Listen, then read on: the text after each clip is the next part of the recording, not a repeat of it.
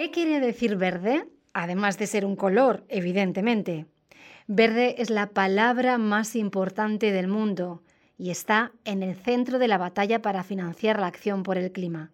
Tenemos que entender qué es realmente el medio ambiente y qué va a frenar realmente el cambio climático, y de esta forma podremos encontrar financiación para pagarlo. Si es realmente verde, entonces ayudará a salvar a la humanidad. Aquí encontrará información sobre el tema, gracias a nuestro diccionario de finanzas verdes. Soy Mercedes Landete y esto es Soluciones para el Clima del Banco Europeo de Inversiones. El punto de inflexión. Historia del mayor fracaso nunca visto del mercado. Glosario. Crisis climática, presupuesto de carbono, acción por el clima, finanzas climáticas, mitigación climática, adaptación climática, finanzas medioambientales, capital natural, energías renovables, financiación combinada. La actividad industrial humana ya ha provocado alrededor de un grado centígrado de calentamiento global. Al ritmo actual de emisiones, el mundo se habrá calentado de media entre 3,5 y 4 grados centígrados al final de este siglo. Se produciría así un fenómeno sin precedentes para los humanos y un riesgo para la vida tal y como la conocemos acabaría con cerca del 70% de las especies de plantas, alrededor de la mitad de los mamíferos y más de un tercio de las aves. El impacto en la salud del cambio climático, la contaminación ambiental y el colapso de los ecosistemas ya son una realidad visible en la mala calidad del aire, en las olas de calor y en los riesgos para la seguridad alimentaria. Solo la contaminación atmosférica está matando ya a 7 millones de personas al año, según la ONU. La subida del nivel del mar supone una amenaza para 680 millones de personas que viven en zonas costeras bajas. En 2050, esta cifra será ya de mil millones. Una catástrofe así no es inevitable. En virtud del Acuerdo de París, casi todos los gobiernos del mundo acordaron mantener el calentamiento global muy por debajo de los 2 grados centígrados y no escatimar esfuerzos hasta limitarlo a 1,5 grados. Para alcanzar el objetivo de 1,5 grados centígrados debemos emitir menos de 580 gigatoneladas para alcanzar el objetivo de 1,5 grados centígrados debemos emitir menos de 580 gigatoneladas de CO2. Este es el carbono que nos podemos permitir, para siempre. Al ritmo actual de 37 gigatoneladas al año lo habremos agotado en 2032. Tenemos que descarbonizarnos rápidamente y la próxima década será decisiva en este sentido. También necesitamos actuar urgentemente contra la pérdida de biodiversidad del planeta, la contaminación de los océanos y el colapso de los ecosistemas. Todo el sistema financiero debe establecer un vínculo entre el cambio climático, la sostenibilidad medioambiental y sus consecuencias sobre las personas. El coste económico de cambio climático y la contaminación ambiental crece cada año. Las consecuencias de seguir ignorándolo son graves. Por ejemplo, veamos la Unión Europea. Un tercio de la población de la UE vive a menos de 50 kilómetros de la costa. El PIB generado por esta población supone más del 30% del PIB total de la UE. Se calcula que el coste de no hacer nada contra los efectos del cambio climático en las zonas costeras es superior al coste anual de tomar medidas. La contaminación también nos está costando cara. Un uniforme de Greenpeace de 2020 estima que solo la contaminación atmosférica tiene un coste económico de 2,9 billones de dólares, lo que equivale al 3,3% del PIB mundial. El cambio climático ha sido descrito como el mayor fracaso del mercado nunca visto. Los operadores económicos que lo han provocado no han tenido que asumir sus costes. Las finanzas verdes intentan corregir estos errores.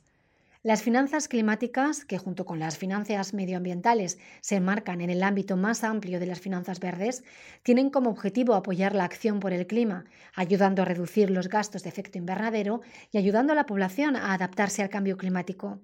La acción climática se divide en dos partes, la mitigación del cambio climático y la adaptación a sus efectos. La mitigación del cambio climático es un conjunto de actividades destinadas a reducir secuestrar o evitar por completo la emisión de CO2 y otros gases de efecto invernadero. El secuestro de carbono consiste en la captura o la absorción de los gases de efecto invernadero de la atmósfera. Por ejemplo, plantar más árboles tiene utilidad en este sentido porque absorben el dióxido de carbono. Por otra parte, la adaptación a los efectos de cambio climático se refiere a las acciones necesarias para reducir los efectos negativos del cambio climático, como las tormentas extremas o el aumento del nivel del mar, sobre las personas y sus actividades. La adaptación al cambio climático es necesaria porque, aunque detuviéramos ahora mismo las emisiones, ya no podríamos detener los cambios que se están produciendo en los océanos y en el clima. Las finanzas medioambientales tienen un alcance más amplio que las finanzas climáticas. Utilizan herramientas financieras en defensa del medio ambiente con el objetivo de determinar el precio correcto por el uso de los recursos medioambientales y quién debe pagar por ellos. Ahora bien, ¿por qué habría que pagar por algo que está en la naturaleza? Hay bienes y servicios en la naturaleza que son gratuitos, pero no deberían serlos. Nos referimos al capital natural, un concepto según el cual el mundo tiene una cantidad limitada de recursos, como el aire, el suelo y el agua. Por ejemplo, aunque una empresa contamine el aire, no siempre tiene que pagar por ello. Sin embargo, alguien pagará las consecuencias de esa contaminación. Lo mismo ocurre con la contaminación del suelo y la emisión de gases de efecto invernadero. Como las empresas no pagan por ello, lo llamamos capital natural sin precio. El coste que están pagando las empresas no refleja una gran parte de lo que deberían pagar si calculáramos su impacto en el medio ambiente. Un informe histórico de 2013, patrocinado por el Programa de las Naciones Unidas para el Medio Ambiente, calculó que el capital natural total sin precio en el mundo ascendería al 13% del PIB anual mundial de 2009. Esto significa que si incluyéramos ese capital natural sin precio en los balances, la mayoría de las industrias ni siquiera serían rentables. Aunque las consideremos de forma independiente, las finanzas medioambientales y las climáticas están indiscutiblemente entrelazadas, de la misma forma que lo están el medio ambiente y el clima. Un cambio en uno de estos factores puede tener consecuencias en el otro.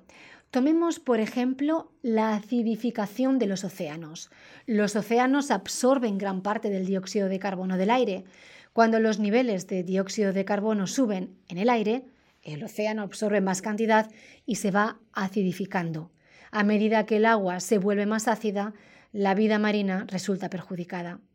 Por todo ello, corresponde al sector público actuar, entre otras cosas, mediante políticas que modifiquen los incentivos para consumidores y productores, y también con el aumento de la inversión. En Europa se calcula que la inversión en sistemas energéticos deberá duplicarse prácticamente en la próxima década para alcanzar los 400.000 millones de euros al año. La banca pública puede ayudar a fomentar esta inversión en acción climática y sostenibilidad medioambiental. Puede invertir en proyectos de infraestructuras a largo plazo y en la innovación necesaria para una transición hacia un futuro bajo en carbono, resiliente al cambio climático y sostenible. Por ejemplo, puede invertir a gran escala en baterías que puedan cargarse en los momentos de exceso de viento y de sol y descargarse en periodos de escasez. Los bancos públicos también pueden ayudar a aumentar la inversión en aquellos ámbitos en los que el ritmo de inversión sigue siendo demasiado lento.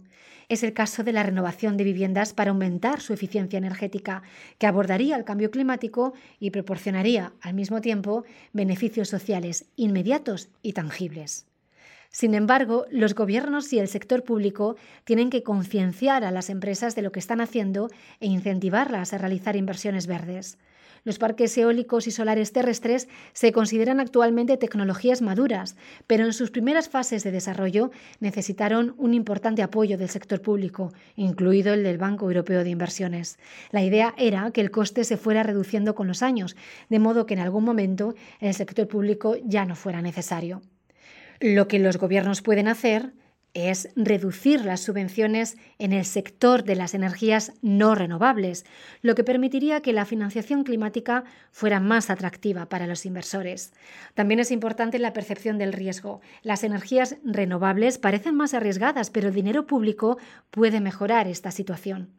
El Banco Europeo de Inversiones y otros bancos multilaterales de desarrollo pueden utilizar fondos públicos para reducir los riesgos de los inversores privados. El capital público y el privado pueden combinarse, lo que aumentará el número de proyectos verdes que puedan financiarse.